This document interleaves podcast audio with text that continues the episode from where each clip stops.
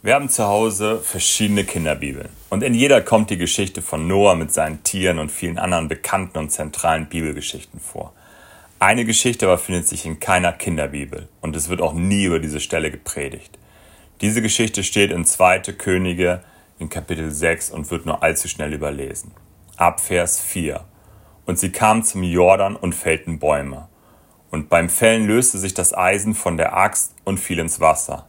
Da rief einer der Männer laut, O nein, mein Herr, die Axt war doch geliehen.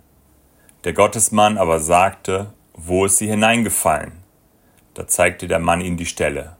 Und Elisha schnitt ein Stück Holz ab und warf es hinein und brachte so das Eisen zum Schwimmen. Dann befahl er, hol es heraus. Und der Mann steckte seinen Arm aus und ergriff es. Diese Geschichte ist nicht die bedeutendste Stelle in der Bibel. Aber ein Mann bekommt durch Gottes Eingreifen auf spektakuläre Art und Weise seine Axt zurück. Vielleicht ist diese Woche aus deiner Sicht nicht die wichtigste in deinem Leben und deine Probleme scheinen dir banal, unbedeutend oder alternativlos. Dann soll ich diese Geschichte daran erinnern, dass vielleicht Gott etwas Spektakuläres und Überraschendes in deinem Alltag wirken möchte.